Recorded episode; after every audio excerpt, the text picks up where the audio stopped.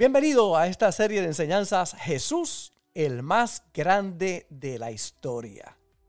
No hay un personaje más grande, más importante, más influyente, el maestro de maestros y sobre todo el Dios que se hizo hombre. De nuestro Señor Jesús podemos nosotros comprender que Él fue el que dividió la historia de la humanidad, el antes de Cristo y el después de Cristo. Ha sido el personaje más estudiado por más de 20 siglos y la figura más importante de la historia humana.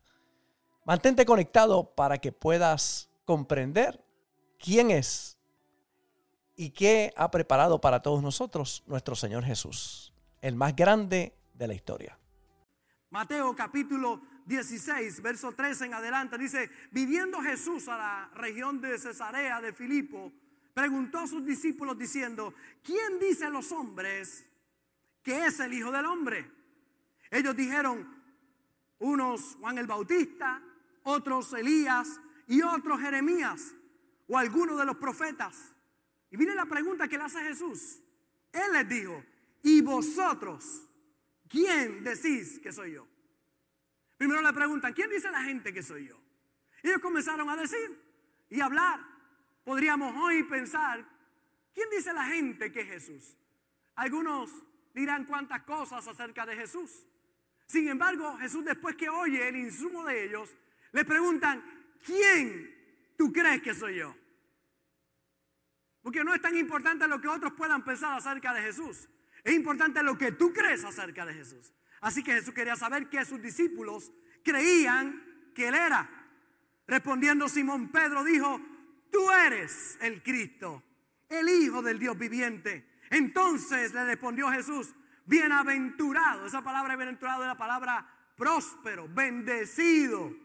Eres Simón, hijo de Jonás, porque no te lo reveló carne ni sangre, sino mi Padre que está en los cielos.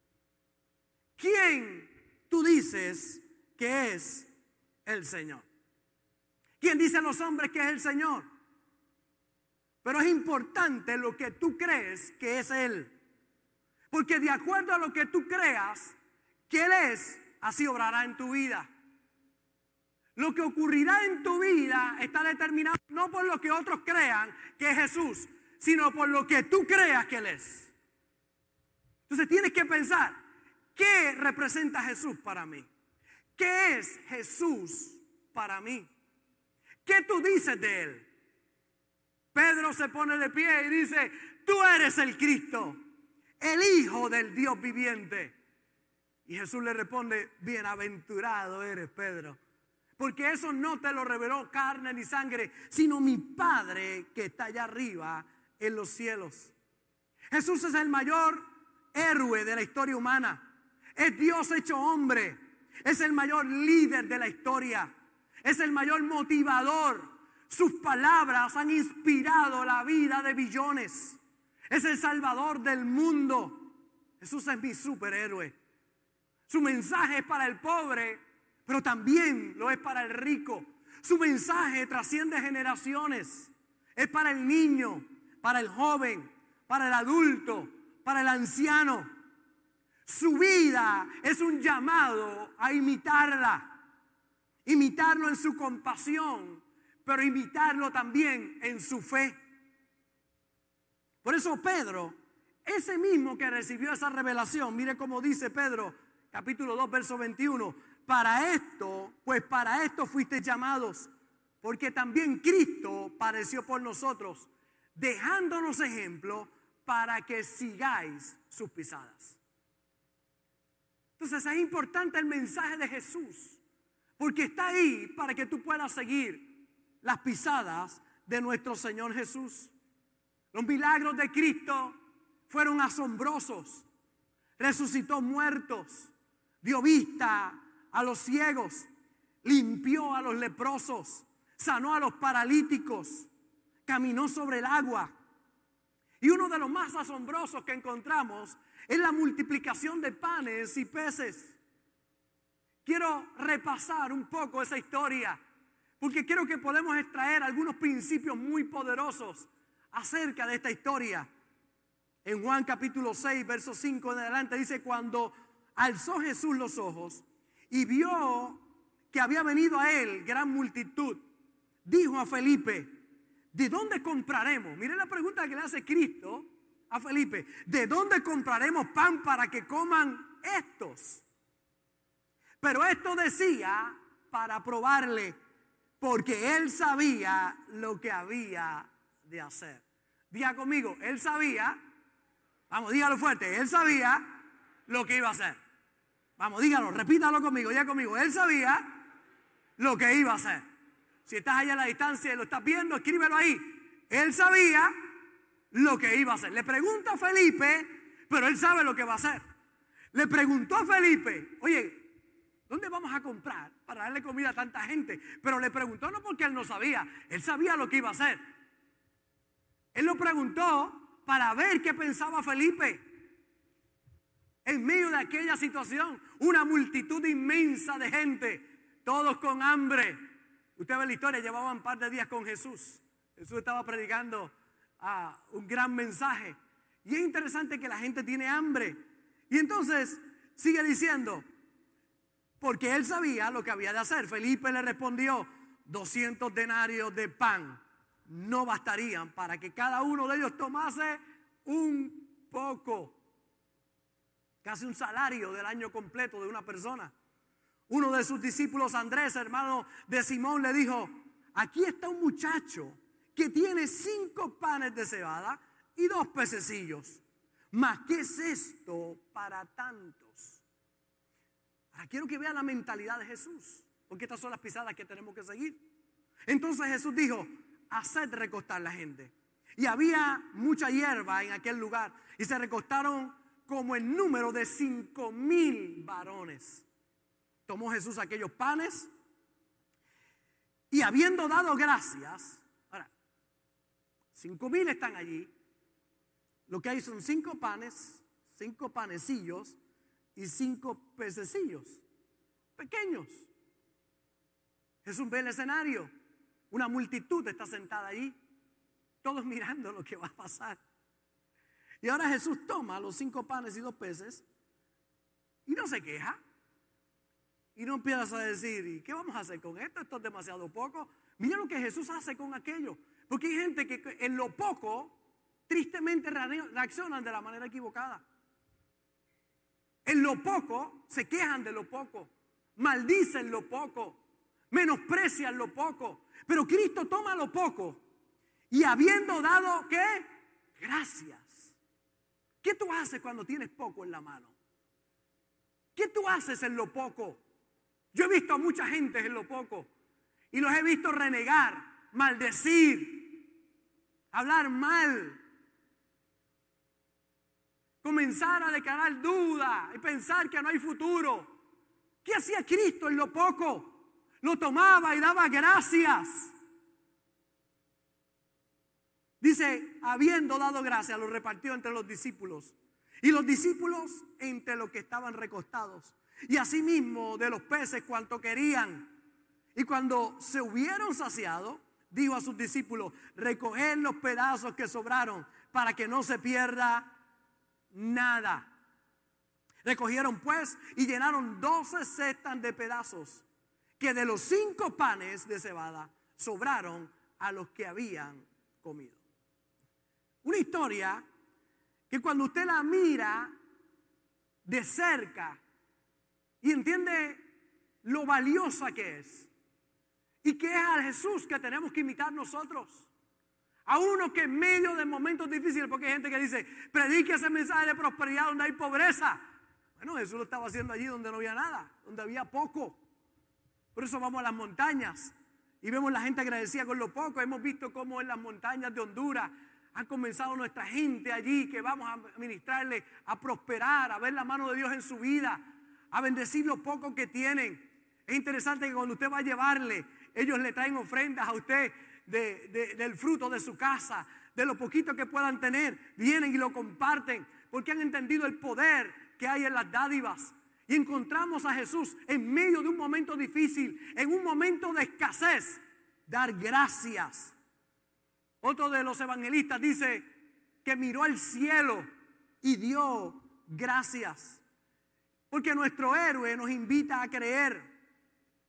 Y aunque le pregunta a Felipe de dónde van a sacar para darle comida a tanta gente, dice que él sabía lo que iba a hacer. Y aquel niñito llega, lo único que tiene es aquella pequeña merienda para él. Sin embargo, en las manos de Jesús ocurre algo extraordinario. Siempre que veas los milagros del Señor, notarás que hay una parte que nos corresponde a nosotros. Él tomó los panes y los peces. Eran pequeños, parecía insignificante, pero era la parte que tenían que hacer para que un milagro pudiera ocurrir. Él toma aquello, levanta los ojos al cielo y da gracias. Cuando él fue a resucitar a Lázaro frente a la muerte, él se para frente a la tumba y le dice a los que estaban allí, quiten la piedra. Y entonces se oye la voz de Cristo decir, Lázaro, ven fuera. Estoy seguro que el mismo que tiene el poder para resucitar muertos, tiene el poder para decirle a la piedra que se quite. Sin embargo, él le dice a los que estaban allí, quiten la piedra. Porque hay una parte que nos corresponde a nosotros. Esa parte de traer lo que parece insignificante, pero ponerlo en sus manos.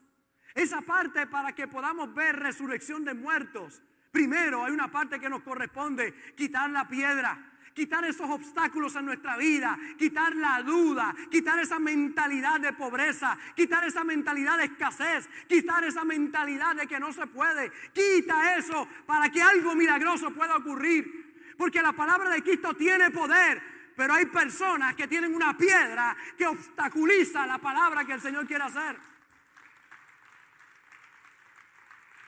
¿Quieres ver bendiciones en tu vida? Entiende que lo que tienes no es poco, es todo lo que necesita para que en las manos del Señor un milagro ocurra, para que los muertos puedan resucitar. Muchos quieren recibir de Jesús sin hacer nada. Había un hombre paralítico.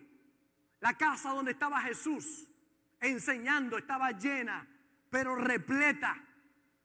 Estaba tan llena que no cabía nadie cuatro amigos ven a un paralítico y dicen, oye, si va donde Jesús todo va a cambiar. Si va donde el Señor. ¿Cuántos tienen amigos que usted sabe que si Jesús llegara todo cambiaría? ¿Cuántos tienen amigos que usted sabe que están unos problemas y tú dices, sabes lo que necesitas Jesús? Si tú vas donde Jesús, la parálisis se va a acabar. Si tú vas donde Jesús, ahí está el milagro. Porque los que hemos tenido una experiencia con Jesús sabemos que Él es la solución para cualquier problema. Y estos cuatro dijeron, oye, si se encuentra con Jesús, yo no sé, deberías pensar hoy qué amigo tú necesitas, qué amiga necesitas hablarle, que sabe que solo Jesús puede resolver su problema. Y ellos fueron y dijeron, bueno, no podemos entrar, la puerta estaba lleno, todo repleto, las ventanas. Así que ellos dicen, pues vámonos por el techo. Se trepan al techo, hacen un hoyo en el techo, rompen el techo y bajan al paralítico. Jesús está predicando y de momento empieza a oír cosas raras en el techo. Cuatro que tienen fe. Que si Jesús interviene, el milagro ocurre en su amigo. Y ahí cuando abren y lo bajan y lo ponen frente a Jesús allí. Allí está Jesús frente al paralítico. Interesante. Era obvio que lo que hacía falta era que fuera sano.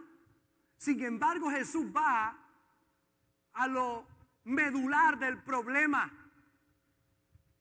Y entonces pregunta y dice, ven acá a los que están allí, ¿qué es más fácil decir a este hombre? ¿Tus pecados te son perdonados o levántate y anda? ¿Qué es más fácil?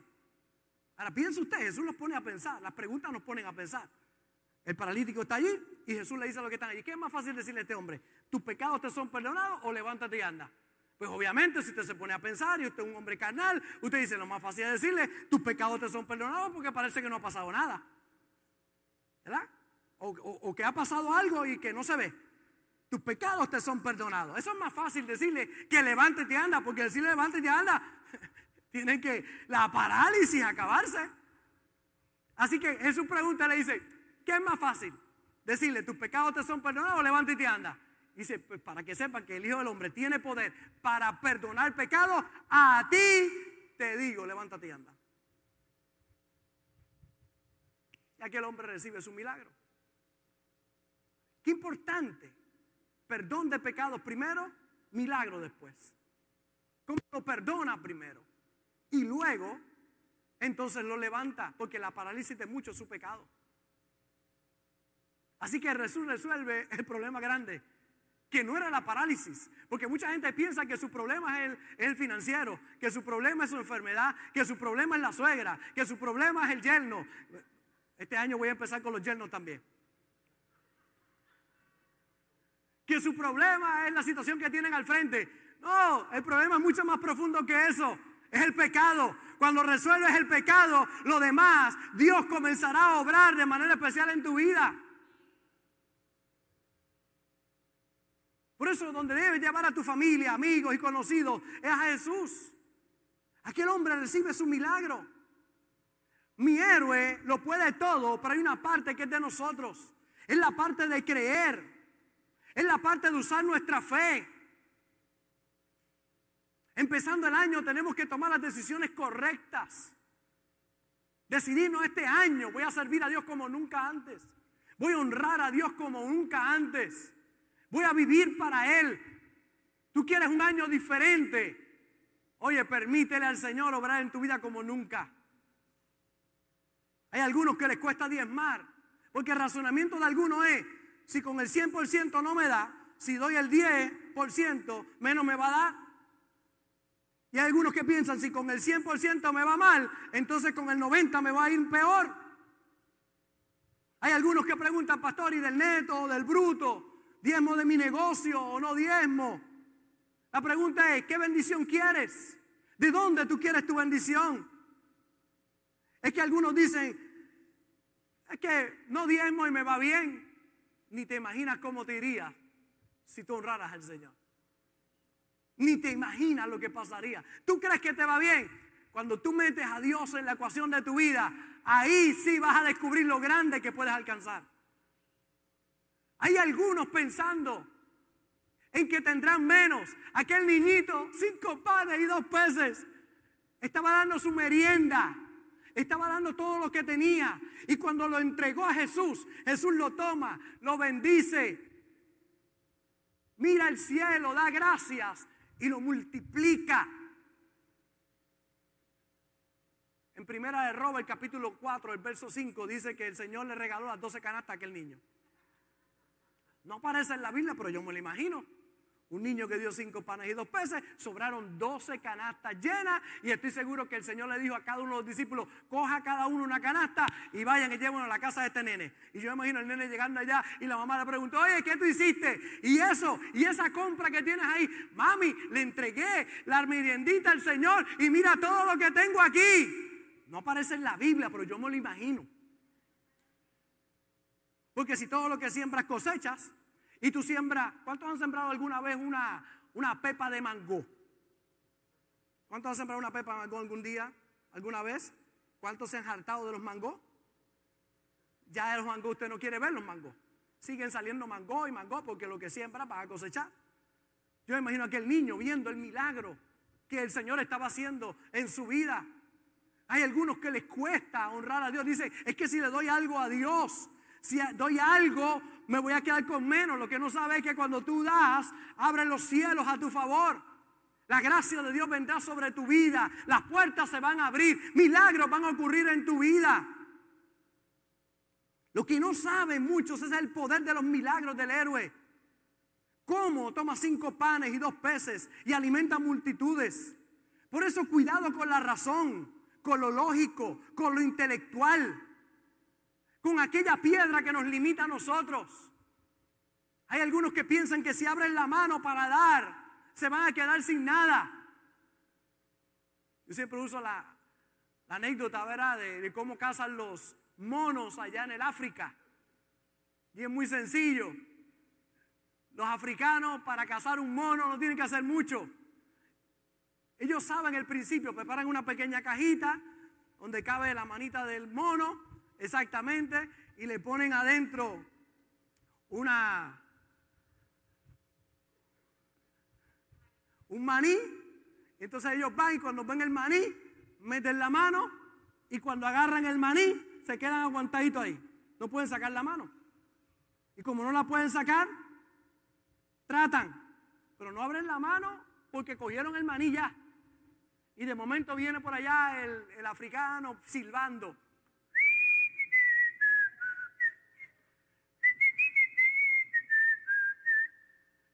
Y el mono lo ve y sabe que lo viene a cazar, pero no suelta el maní. Se queda con el maní y pega.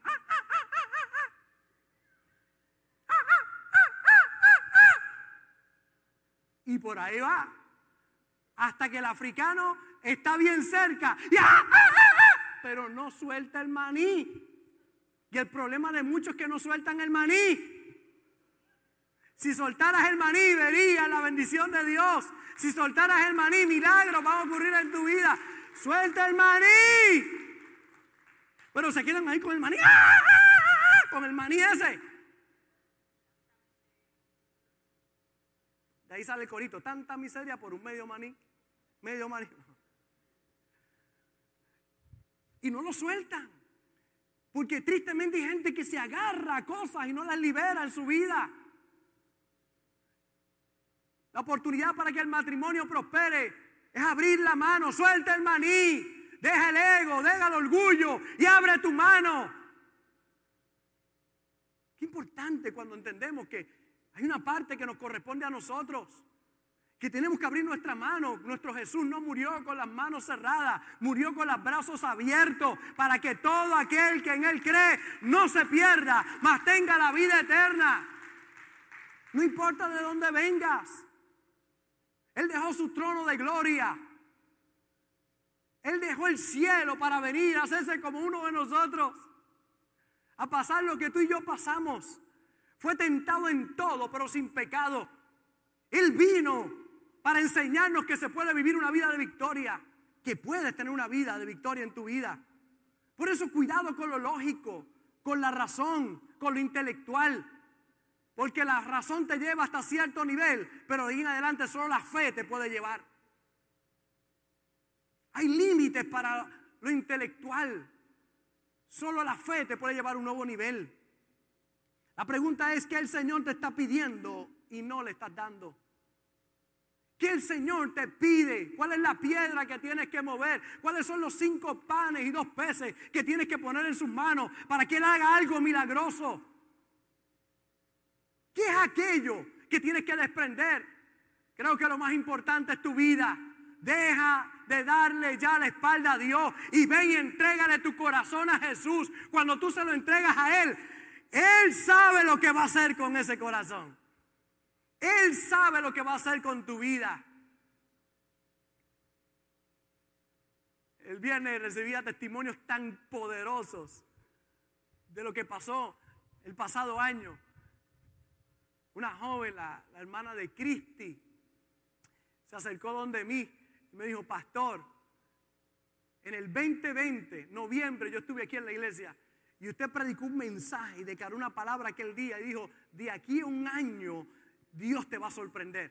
Verás un milagro maravilloso en tu vida. Noviembre 2020. Y me dijo, pastor, hoy es diciembre 2021 y aquí está la sorpresa está embarazada.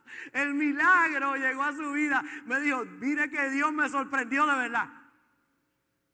Estoy sorprendido. Lo que Dios hace. Ella cogió aquella palabra y dijo, al próximo año voy a ver mi milagro. ¿Qué tú declaras para el 2022?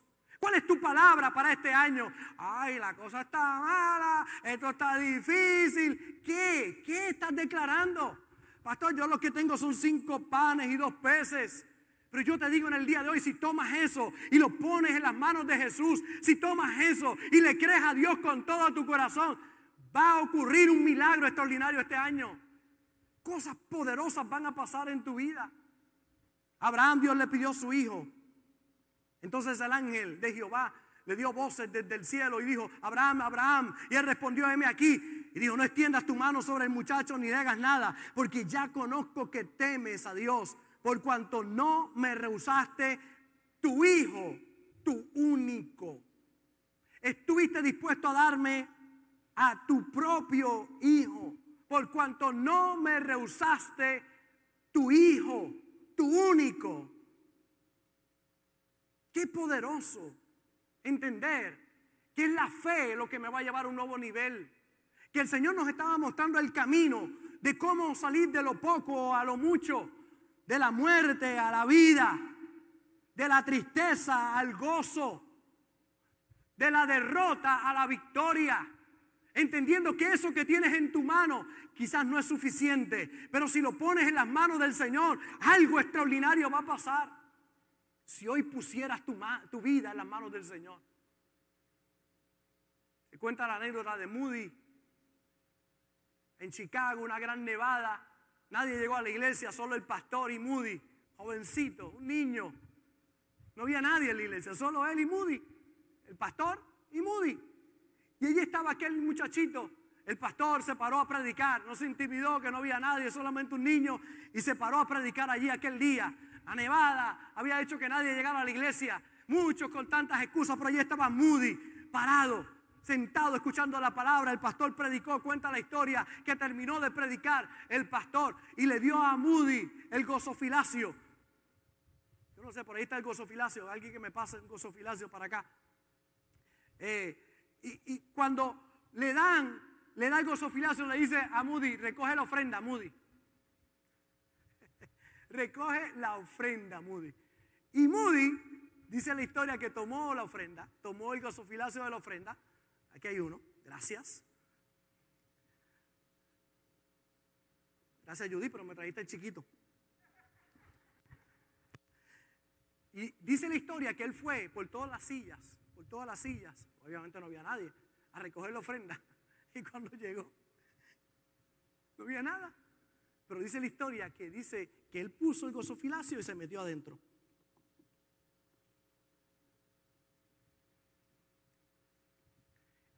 Le dijo al pastor, yo soy la ofrenda, pastor. Yo soy la ofrenda. Se habla de dos grandes fuegos en Chicago. El fuego de la vaca, que fue el rabo de una vaca que le dio en, un, en una granja y quemó kilómetros. Y el fuego de Moody, porque Dios usó a ese niño que luego se convierte en un hombre de Dios que impactó a todo Chicago. Porque aquel día Él fue la ofrenda. Él fue la ofrenda. Yo me entrego, Señor. Yo me identifico mucho con eso. Porque a la edad de 10 años yo fui la ofrenda para el Señor. dije, Señor, aquí estoy. No, no sé qué ofrecerte. No tengo nada, pero estoy aquí. Te ofrezco mi vida. Mi familia no va muy bien. Pero te ofrezco mi vida. Te entrego mi corazón. Y cómo Dios puede tomar algo que parece insignificante y hacer algo grande para su gloria. Es lo que Dios puede hacer. La pregunta es qué Dios te está pidiendo en el día de hoy. Te está pidiendo tu vida, tu corazón. Te está pidiendo que traigas al altar tu ego, tu orgullo. Te está pidiendo que hoy quites esa piedra de la duda, de la incredulidad en tu vida. Que le permitas a Él que su palabra pueda entrar a lo más profundo de tu ser. Que puedas creer lo que Él ha declarado. Él te pregunta hoy, ¿qué vamos a hacer? ¿Qué vas a hacer? Ay Señor, yo no sé, Él sabe lo que va a hacer, pero Él te pregunta, ¿cuál es tu fe? ¿Qué crees para el 2022? Él sabe lo que va a hacer, pero ¿qué tú crees que Él va a hacer? Porque lo que tú creas va a determinar mucho. ¿Cuál es la piedra que tienes que quitar para este año? ¿Qué es aquello que tienes que ofrecer? Pastor, es que mi salud está muy deteriorada, pues ¿qué es aquello que tienes que ofrecer? Aliméntate mejor, haz ejercicio, alimenta tu mente, confiesa la palabra que es medicina para nuestro cuerpo y créele a Dios con todo tu corazón. Pero hay mucha gente que le pide a Dios un milagro, pero su propia ignorancia después los lleva otra vez a problemas.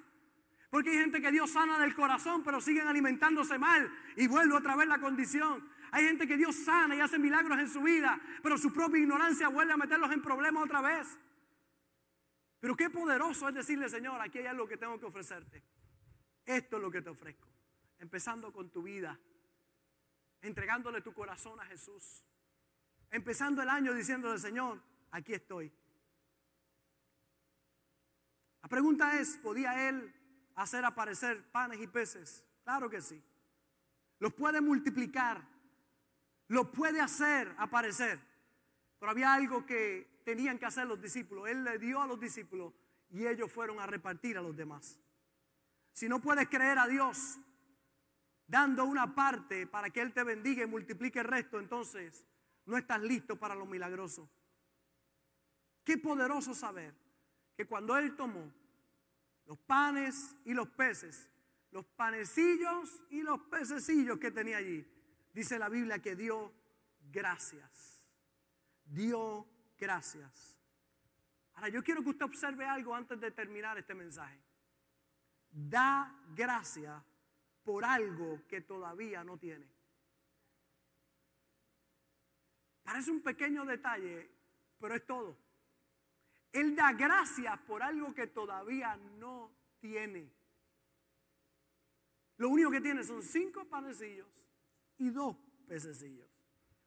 Y lo toma y da gracias. Fíjate que Él no dio gracias cuando se multiplicaron. Él dio gracias antes de que se multiplicaran. Él vio el final desde el principio.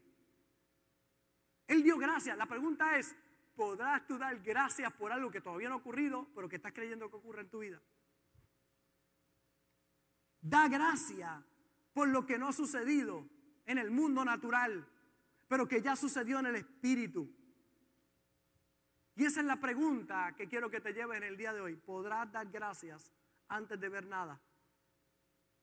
Porque tú puedes hacer algo, comerte los cinco panecillos y los dos pececillos, comértelo o ponerlos en las manos del Señor y ver cómo se multiplican. El niño puso su pequeña comida para bendecir a otros y Dios lo multiplicó. Por eso es tiempo de creer. ¿Qué te ha pedido el Señor que no le has dado? Hay algunos que tienen que ver para creer, pero en el reino de Dios funciona al revés. Al revés, creer para poder ver. Creer para poder ver.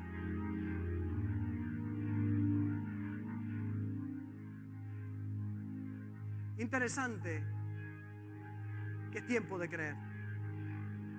Dale primero tu vida a Jesús. Entrégale tu corazón a Él. Yo tengo como testimonio cuando comencé a los 10 añitos sirviendo al Señor. Como a los 14 años me dan la oportunidad de predicar ante una casa, un grupo de jóvenes. Y yo quería entregarle lo mejor de mi vida al Señor, así que me dijeron, Robert, te toca a ti. Me decía Robertito en la iglesia, Robertito, te toca a ti predicar. Así que me tocó a mí ese día y habían algunos jóvenes allí.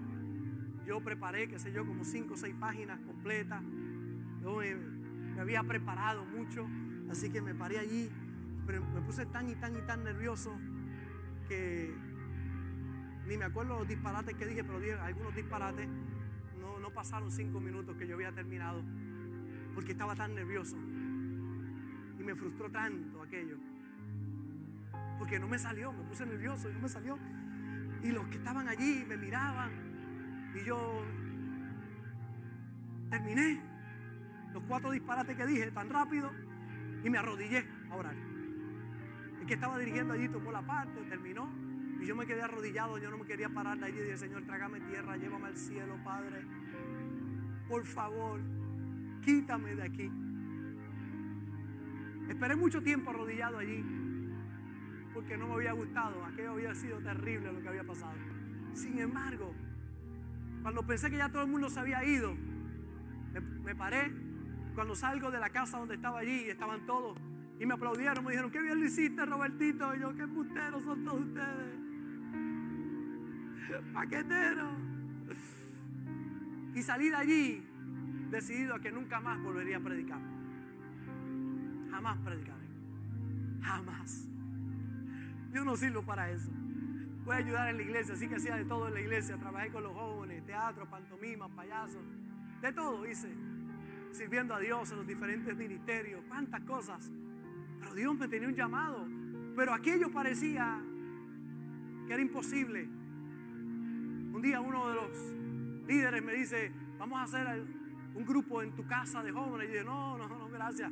No, te preocupes, yo voy y predico. Ah, bueno, si tú predicas, yo hago el grupo. Y tú llegas, me dijo, pues fantástico, así lo hacemos.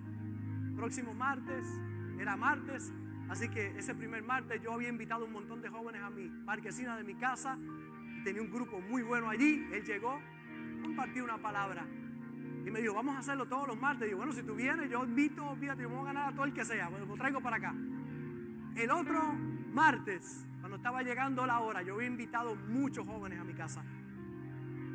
Y recuerdo que quizás una hora antes me llamó y me dijo, no puedo ir, predica tú.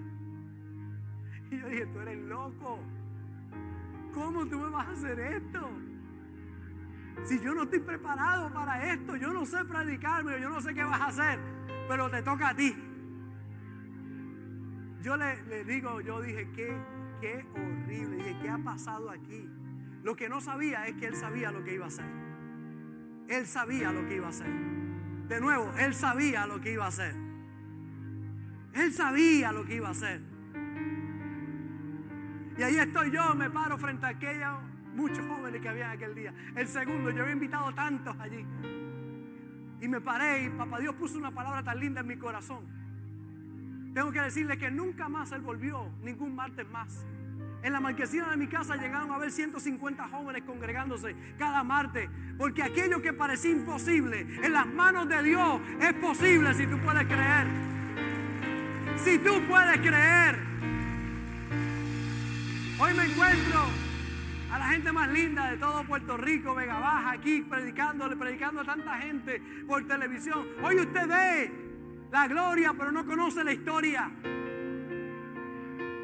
Pero cuando usted conoce lo que Dios puede hacer en la vida de alguien, todo siempre ante un milagro nos sentimos insuficientes. qué bueno, porque solo Él lo puede hacer. Si tú lo puedes hacer, no lo necesitas. Pero si tú no lo puedes hacer, entonces necesitas al Señor. En el día de hoy, dile, Señor, ¿qué necesitas de mí? Mi vida, aquí está. ¿Qué acción tengo que tomar? Cuida tu cuerpo este año. Aliméntate correctamente. Vas a ver cómo la salud va a fluir en tu cuerpo. Puedo orar por sanidad, pero si sigues con esos hábitos, volverás a enfermarte otra vez. Creo que Dios te sana, pero cambia tu mentalidad. Tus finanzas, sé un buen mayordomo. Honra a Dios primero sobre todas las cosas. Ponlo a Él primero. Vas a ver lo que va a ocurrir en tu vida. Lo que Dios puede hacer con poco, llevarte a mucho. Milagro de lo que Dios puede hacer si te pones en sus manos. El viernes recibí un testimonio y con esto quiero orar. Pero recibí un testimonio. Todo, la mayoría conoce a, a Frankie, a Ivania. Frankie es un, un personaje en nuestro país y él lleva una empresa de, de juegos de video, programas de televisión y es parte de nuestra iglesia hace unos años atrás.